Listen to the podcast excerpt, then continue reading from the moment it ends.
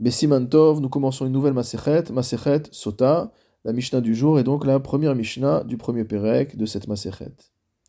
Le din de Sota, on l'apprend dans le Sefer Bamidbar, Parashat Naso. On traduit généralement Sota par la femme soupçonnée d'adultère.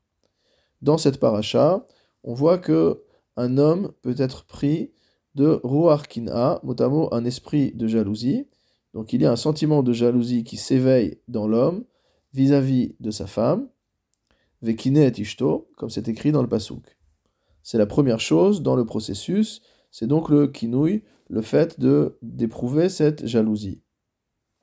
Cette jalousie est orientée vers un individu particulier, c'est-à-dire que l'homme a des soupçons sur le fait que sa femme entretient une relation avec un autre homme, et il va lui dire Je t'interdis de t'isoler avec tel homme. Et à partir de ce moment-là, si elle s'est isolée avec cet homme, elle va acquérir le statut de sota, de femme soupçonnée d'adultère. Notre Mishnah nous enseigne Hamkane ishto, celui qui veut mettre en garde sa femme, mot qui jalouse sa femme, qui exprime de la jalousie vis-à-vis de sa femme, mais cela signifie que il va lui interdire de s'isoler avec un homme.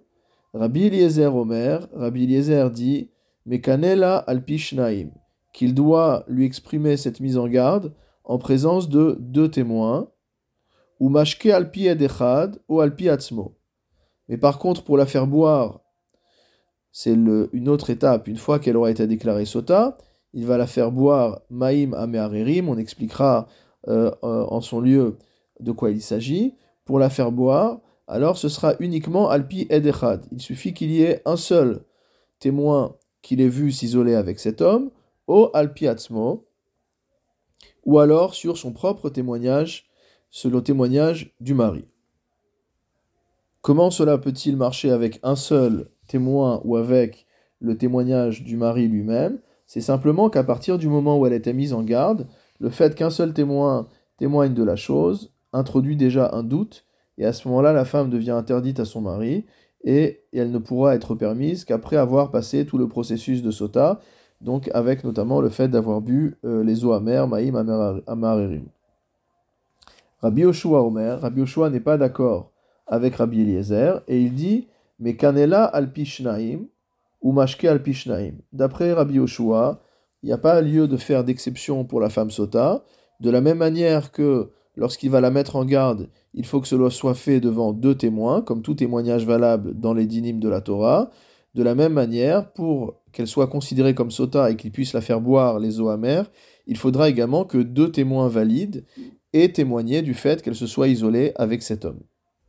Le Barthénora rajoute que Rabbi Yoshua, que la va comme Rabbi Yoshua.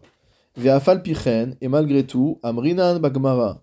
Nous avons dit dans la Gemara, des bisman lolema enish levete, afilu eh, beno levena, altisteri imish ploni. La Gemara nous dit que de nos jours, on ne doit même pas dire à sa femme entre soi, mot à mot, ne te ne t'isole pas avec un tel. Shiesh lachouch les livrer Rabbi euh, Yoshua, Rabbi Yehuda, c'est un autre avis. De Amar qui a dit Mekane Adam le Ishto adechad ou alpi atzmo, qui va encore plus loin, puisque nous, nous avons vu uniquement la vie de Rabbi Eliezer et la vie de Rabbi Yoshua, et les deux pensent que la première étape, qui est l'étape de la mise en garde, doit être faite avec deux édim, avec deux témoins. Mais ce Tana-là pense au contraire que l'homme peut faire cette mise en garde même entre lui et sa femme, sans qu'il y ait de témoins ou avec un seul témoin. Et dans ce cas-là, qu'est-ce qui va se passer? Et si jamais elle s'est isolée avec cet homme après qu'il lui en ait fait la mise en garde, ala De nos jours, elle lui sera interdite à jamais, c'est-à-dire qu'il n'y a pas de porte de sortie. Pourquoi? Shensham et Amarim. C'est-à-dire que maintenant elle va avoir un statut de sota, et on n'a pas la procédure qui permet de déterminer si oui ou non elle s'est rendue impure, et donc dans le doute, la femme resterait interdite à son mari à jamais. Donc pour cette raison-là, on nous dit que de nos jours, il ne faut pas dire à son épouse une telle chose.